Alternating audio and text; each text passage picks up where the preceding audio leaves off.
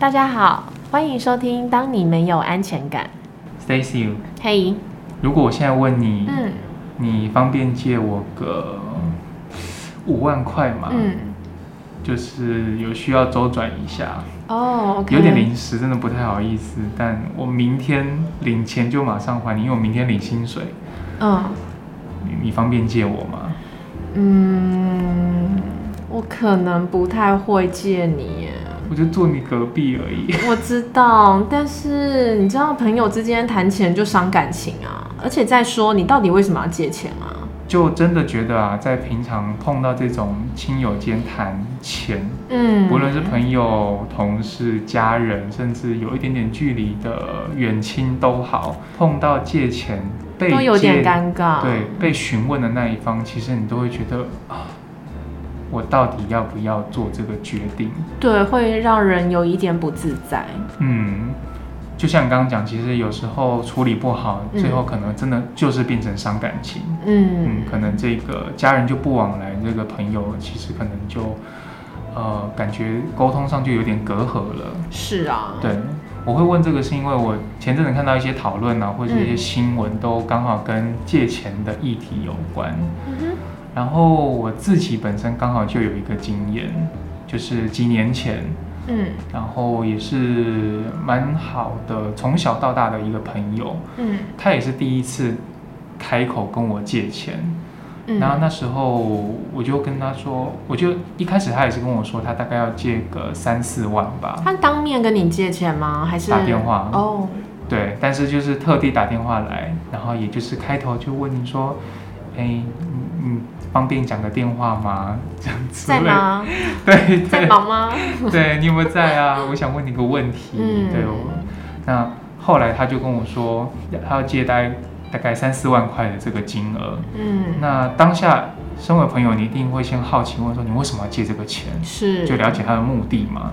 他就说，哦，因为就是其实有点像被推销了，我忘记是减肥食品还是保养品了，嗯反正总之总之有一点像被恶意推销。嗯那就听他讲完整个状况之后，我之后我就觉得，其实他感觉也是在买完之后恢复理智后，发现我好像不见得一定需要这个东西，或是这个金额对我来说真的有一点庞大，嗯就是一笔支出。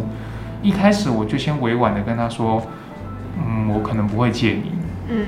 对，就是第一个，我借给你，好像其实就把这笔钱等于说，让你未来要去还这个你根本不想买的，或是你觉得好像冷静下来想一想，觉得没有不对需要你没有帮助的东西，嗯。对。但后来他还是很坚持，就说那不然你跟银行申请分期付款吧，我知道会有利息，但就也只能当做一次经验了。嗯，那他也不要这个选择，那到最后我就觉得有一点，他就是要凹你，要跟你借。他可能也不是凹了，但就是会让我觉得不愿意跟去跟原本的商家讨论，看可不可以退款，然后也不愿意为这个行为担起责任，然后哪怕是要一笔付清或是分期，然后被银行收取一些分期的利息，但是就只是找朋友借钱，嗯，对，把责任转嫁到朋友身上。对这个这个态度当下就让我觉得有一点不太能接受。嗯所以我就跟他说，那我是不会借你钱的，但如果你要去谈，或是你要做什么处理，我可以陪你一起。嗯对我觉得在那个当下，我能够想到、能够做到的的心态是这样的，最后其实还是不了了之。就他也不要，对，所以他就挂电话了嘛。呃，好像好像是我先挂的，那后来还有保持联络吗？就真的还好，就像刚刚讲的啊，谈到钱之后。其实他也许后来，我不论不确定他到底怎么样处理这件事，但是他可能也不好意思再谈了。是，对，所以然后就没有联络了。对，其实有时候对于哦借钱的当下要开口那个人，其实一定也是很难启齿，我相信。嗯，对，但是其实被借钱的那一方，其实也会顾虑很多。对。对，所以其实你如果要跟朋友断交，一个最好的方式就是去跟他借钱是。什么结论？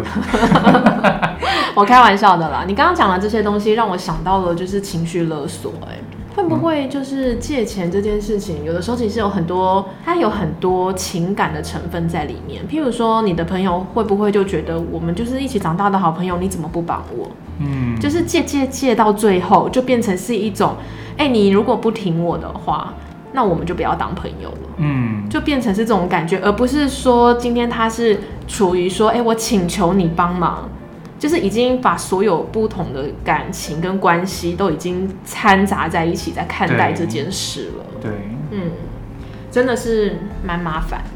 家庭当中也非常容易碰到啊。嗯，是啊，朋友都会这样，更何况是家人或是夫妻之间了。借钱啊，其实就很像亲子关系当中，就是小孩子他在索求一个玩具啊，或是一个零食、哎，因为有的时候可能父母要都要想一想，就是说，哎、他到底现在要这个东西，一直吵着要买，那我买了这个东西给他，到底对他是好还是不好？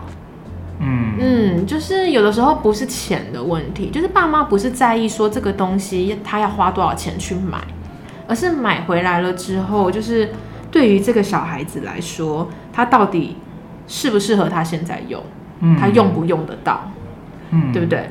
那有的时候甚至小孩子他可能还会说，哎、那你如果不能买这个给我，那让我看电视可以吧？让我看一整天。在谈判的 又进阶变成本来是在索取一个东西，后来对变成对谈判了。哎、如果嗯没有 A，、那你给我 B 总可以吧？嗯，对啊，那是不是就很像？就是有时候借钱的时候，有时候会来一会来这一招哦。哎、你借我五万哦，不行。哎、好吧，那五千块可不可以？哎有 哎，这有没有很像这种哎概念？有，我依稀记得，好像那时候他我那个朋友也有跟我说，就是啊三、万四万不行了，那你你借我一两万吗，我以其他在跟我其他在跟别人借，这个方式就是以退为进，就是为了要让别人可以答应自己的请求，他会一刚开始先提一个就是非常过分的、过分的一个，他可能原本就只是想借两万，可是他一开口就说：“哎、你可不可以借我四万？哎、那我试试看，我刚一开始问的那个题目？”，对，你听听看，这样子你会不会借我？嗯，Stacy？哼嗯我最近想要跟朋友合资开个开个公司，嗯，那你愿意借我个两百万吗？两百万我没有、哎应该可以啦。而且拜托创业很危险的，你有没有想清楚啊？有啦，有找顾问评估过了啦。嗯，不过我觉得朋友之间借钱太伤感情了，两百万我没有办法借你啊。那两万呢？两万，跳太快，跳两万是。做代购吗？还是 连线代购，仓库只有一瓶。这差距太大了啦？这马上马上就是那个被借钱的那一方会起疑。嗯，另外一种我觉得也很常见是，如果你今天在，譬如说在工作上，好，比如 Stacy 你正在忙碌着，然后我跑过去跟你说，哎、你帮我一个什么什么忙好不好？嗯大概占占用你十分钟就好。嗯哼那可能你第一次答应了，嗯，那通常都会答应。对这个状况，万一我持续了一周、一个月之后，它已经占用了你不少的工作时间，或是嗯原本从十分钟变成二十分钟，到最后要花一个小时来开会。同样的这件事情在借钱上发生的时候，你的警戒心也很可能会降低。我一开始跟你说，哎、借我五十块啦，我下周还你。嗯，对，好，就算我真的有还你，下次再跟你说，我忘记带钱了，嗯或是我各式各式各样其他的原因，跟你借了一百、两百，其实到最后这个金额，如果你并不清楚的话，你很有可能就会失去那个你借钱的警戒心了。哦，就是每一次都借小的，累积起来也变成大的了。对，或是每一次借的金额是从小慢慢的变大，就很像我刚刚讲的那个状况啊。我一开始说占用你十分钟，结果你没有想到它不是单次的，而是持续性的，可能变成十个十分钟，二十个十分钟。对，那累积起来其实就很可怕。那你的界限有没有划清楚？这也是蛮有趣的、哦，就是如果你可能一次跟你的同事借，哎、就有五十，下一次借一百一，百，再下一次借了两百。嗯，如果你都有偿还的话，那同事是不是就会愿意再一直借你呢？就很像刚刚提到的界限吧。嗯，然后所以我觉得很有趣，应该这个界限它不是金额大小吧？所以这一次借了五十，其实很凭感觉，对吧？嗯，你看哦，他这一次跟你借个五十，然后还了你之后，下次跟你借一百，嗯，还了之后，下次跟你借两百，这个就好像那个心理学里面的得寸进尺。嗯嗯嗯，嗯，就他总是觉得就是嗯，反正我都可以得逞。对，也许他不是刻意的，不是故意的，但是在这个过程当中，其实你的底线就一直被缩减，一直被跨越，就是一直被彻底。彻底对 对，所以有时候很有趣哦，就是这个界限它，它感觉好像是金额的多寡，嗯，还是不是金额的多寡呢？我其实想起来，我觉得都是一种一种 feel，一种感觉，嗯，其实如果今天，譬如说你跟我借五十，或是你跟我借一百，我会愿意借你，因为我想说这个五十一百，你也不可能真的拿去做什么多坏或者多糟糕的事啊，就在嗯还能怎么样呢？那这五十跟这一百，如果不能还了，那也就算了。对我真的觉得公和私分开。不论是亲人、朋友，不会因为钱而影响了你们的关系。就像很多专业人士，他其实也不太喜欢接所谓朋友的案子啊，因为不接熟人的案子，对，因为你就像律师，哎、你可以帮我咨询一下这个问题吗？你可以帮我画一下这个图吗？应该很快吧？就是这种状况，其实都很常出现在就是公私不分明的情况。嗯哼，对，那你就想一下，今天要借钱这件事情，它是不是会影响到你的正经事？就是我刚刚讲的公公事嘛。是，对，私人是什么？你们的情感是私人的，没错啊，你们的交情是私人的。嗯，但是钱这件事情，它会影响到你生活或是你未来计划的正经事的话，那这件事情不就应该要公事公办吗？是，嗯，嗯，不然你很有可能就是我跟你借个钱，哪怕一千块、两千块，你真的会说来来来，那我们坐下来写个借据吧？不会不啊，会，对。但是其实事实上，你又很怕，就是万一他没钱，呃，他没有还你钱，最后你可能赔了钱，又赔了这个朋友，他可能还觉得你干嘛跟我计较这么多啊？又不是说不会还你，很有可能会发生这种状况，对吧？是你刚刚讲的那个借据啊，我其实想到我可以跟大家分享一个小知识，就是目前啊，就是我们的法院它是承认，呃，除了借据以外，像对话记录啊，好，譬如说聊天工具里面的对话记录。它也是可以当做是借据的，它可以证明说，哦，你们有哦金钱往来的关系的存在。因为有记录嘛，对，因为有记录。所以是不是转账这种哦对也可以？转账记录它也可以，就是举凡像这些可以有留下痕迹的东西，它嗯都可以拿来当做是一个证明，所以它等同于借据。哦，所以法律是会承认这个的。是。然后啊，除了就是对话记录啊、转账记录可以当做借据以外，嗯，还有一个就是大家也可以知道的，就是呃，我们的民法其实也有规定，就是债权人他有所谓的追债请求权，那这个请求权的效期是十五年内。债权人就是借钱的那一方嘛。对，嗯借钱的那个人，就是你，你有多长的时间，就是你是有这个权利去讨回你的钱的，嗯，是十五年。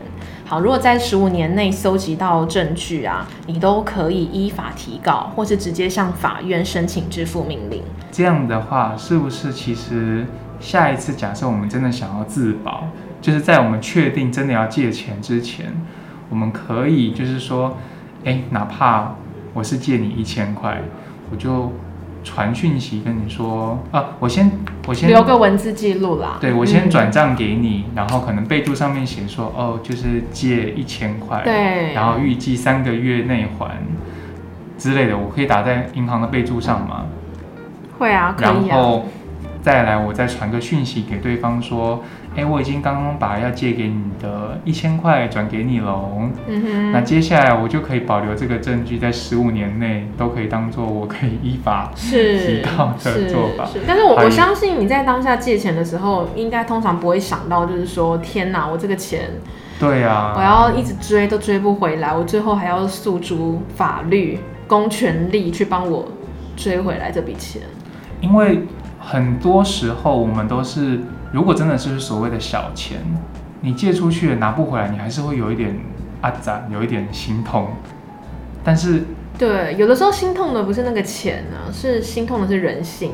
对，嗯，但是你如果真的会因为这一笔钱而去提告的话，那那就真的是就是要撕破脸的时候才会这么做啦。就多数人很有可能是不会这么做的、不会，啊，通常都是摸摸鼻子，自认倒霉算了。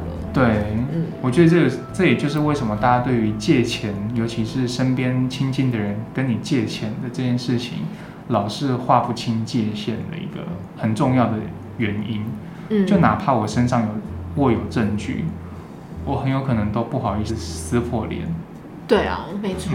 嗯在顾问服务客户的过程当中，其实借钱也是还蛮常被提到、嗯，被提问的一个点，就是，哎，顾问，你觉得我该不该借这一笔钱给我的谁谁谁啊？嗯你觉得怎么样？你觉得我要借吗？我借了会怎么样？不借又会怎么样？是。可是通常这个时候啦，就是比较概括来说，顾问会先确认你自己的自身财务状况是还在改善当中呢，还是已经到达一个比较稳定的状态，是是在累积资产的过程。